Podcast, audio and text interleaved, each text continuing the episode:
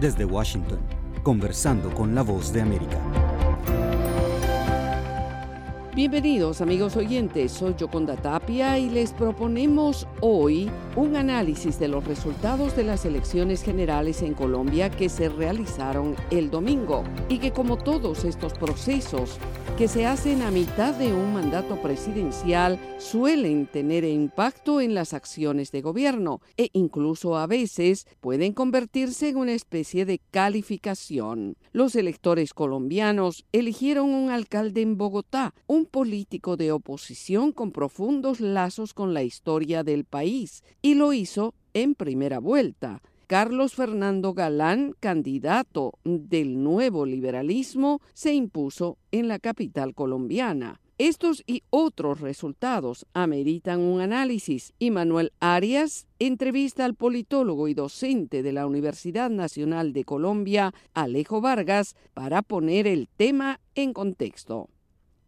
Profesor Vargas, ¿cuál es el análisis inicial que usted hace acerca de este proceso electoral que se ha vivido en Colombia? Bueno, yo creo que en primer lugar, yo diría que muchas de las fuerzas políticas tradicionales que algunos daban por desaparecidas o muy debilitadas, lo que han mostrado es que siguen teniendo una fuerza electoral importante y eso es una realidad que hay que reconocer independiente de si a este o aquel analista le gusta o no le gusta son realidades políticas, son fuerzas políticas que existen. Segundo lugar, me parece que también es muy importante destacar que la mayoría de empresas encuestadoras acertaron. Creo que no ha habido mayor palo, como diríamos, en términos de un candidato que no estuviera previsto. La mayoría de los candidatos estaban previstos que iban a ser los ganadores, especialmente estos candidatos que buscaban repetir, como el caso de Medellín, Barranquilla. En el caso de Bogotá era claro que había una alianza muy grande y que el tema del metro se volvió central y yo creo que lo peor que le pudo pasar al candidato Gustavo Bolívar fue justamente la introducción del presidente en ese tema, porque yo eso molestó a un sector muy importante de los electores en Bogotá. Ahora, Bogotá tradicionalmente, hay que decirlo, siempre ha tenido la tendencia de elegir alcaldes contrarios a quienes están en la presidencia. Recordemos el propio Petro cuando fue elegido, o cuando fue elegido Lucho Garzón, o cuando fue elegido Samuel Moreno, o cuando fue elegido Antanas Mocus, siempre eran alcaldes contrarios a la orientación de la presidencia. Aquí lo que se mantiene fue esa tendencia. Algunos podían creer que porque es un gobierno que algunos llaman de izquierda, pues que eso iba a cambiar y no. Evidentemente eso se mantuvo como resultado y creo que el resultado de Bogotá es bastante incuestionable porque ni siquiera hubo necesidad de segunda vuelta. Creo que eso habla completamente claro de, de el mandato que los bogotanos le, le han dado a, a su alcalde. Yo creo que en ese sentido el presidente Petro creo que debe mantener lo que señaló una actitud de diálogo con las nuevas autoridades regionales y locales para tratar de en conjunto impulsar tanto el plan de desarrollo nacional como los planes de desarrollo territoriales, que es lo que le conviene al país. Yo creo que una actitud de tipo confrontacional no sería lo adecuado ni del presidente ni mucho menos de las autoridades locales recién elegidas y entender que hay distintas realidades y percepciones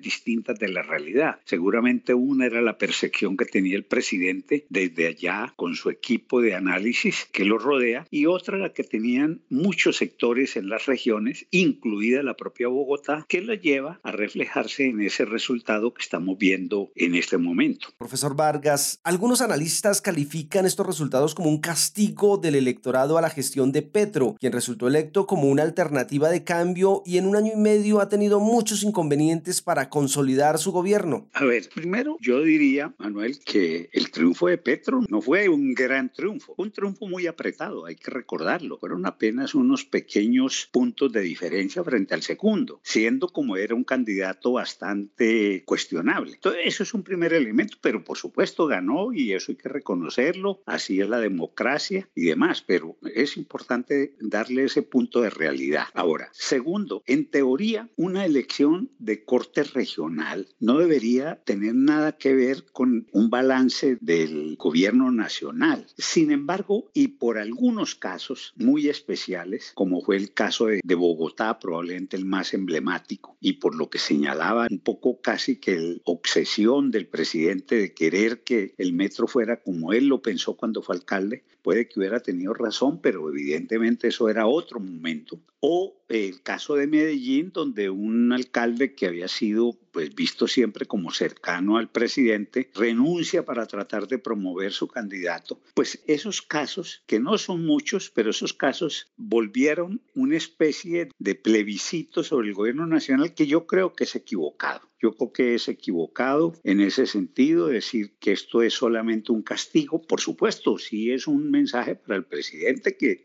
ojalá lo lea de manera adecuada. No es que sea una paliza como podría decir alguien, porque no se trataba de eso, pero sí es un mensaje de decir, mire que el hecho de que usted apoye unos candidatos, eso no quiere decir que ese tipo de candidatos va a triunfar en las regiones. Las regiones se mueven con otras dinámicas, con otras fuerzas, con otras preocupaciones y lo que debe hacer un gobierno nacional que fuera sensato es a partir de allí tratar de trabajar de manera muy coordinada con esas nuevas autoridades porque así como hubiera sido equivocado que si hubiera llegado a ganar el candidato del presidente en Bogotá, eso lo hubieran a considerar como un gran triunfo del gobierno, cosa que no sería. También es equivocado decir que porque perdió ese candidato que era del partido del presidente, que esa es una gran derrota. Por supuesto, sí, hay que reconocer que ahí la intención que tenía el presidente de un alcalde que trabajara especialmente con ese tema que, insisto, se volvió una especie de obsesión, que el tema del metro, ese tema pues obviamente lo golpeó y golpeó su candidato a mi juicio. Pero en resto, y en general, yo no diría que sea propiamente un plebiscito en favor o en contra del gobierno. Ahora, obviamente, como digo, hay que leer eso regionalmente porque sin duda hay muchas preocupaciones, por ejemplo, el tema de seguridad, que para el gobierno parece ser irrelevante. Ese es un tema muy importante. El tema no es simplemente la política del diálogo con todo el mundo. Hay mucha gente que ve a una fuerza pública que no tiene norte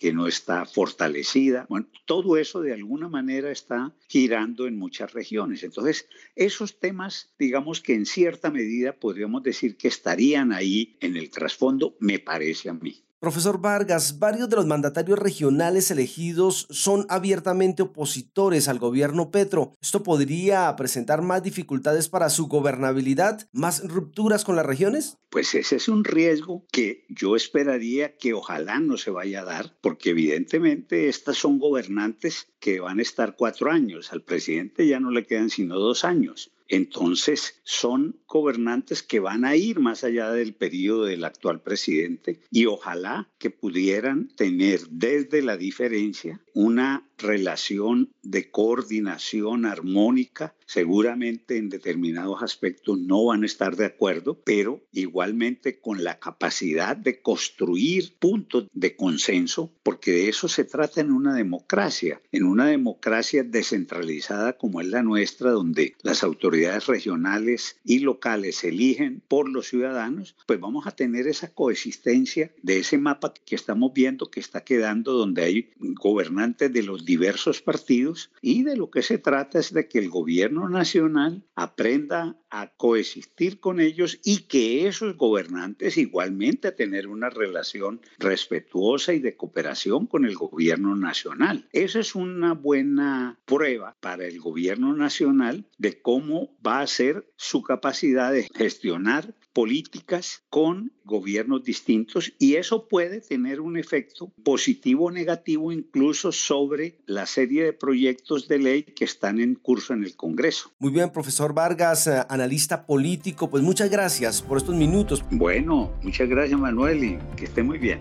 Era el análisis de las elecciones regionales en Colombia en esta entrevista de Manuel Arias con el politólogo y docente universitario Alejo Vargas, quien además menciona el impacto futuro en las acciones de gobierno. Gracias por sintonizarnos. Síganos en este podcast Conversando con la Voz de América en nuestro canal de YouTube. la página web vozdeamerica.com y nuestra red de afiliadas en América Latina y el Caribe. Los esperamos en la próxima edición.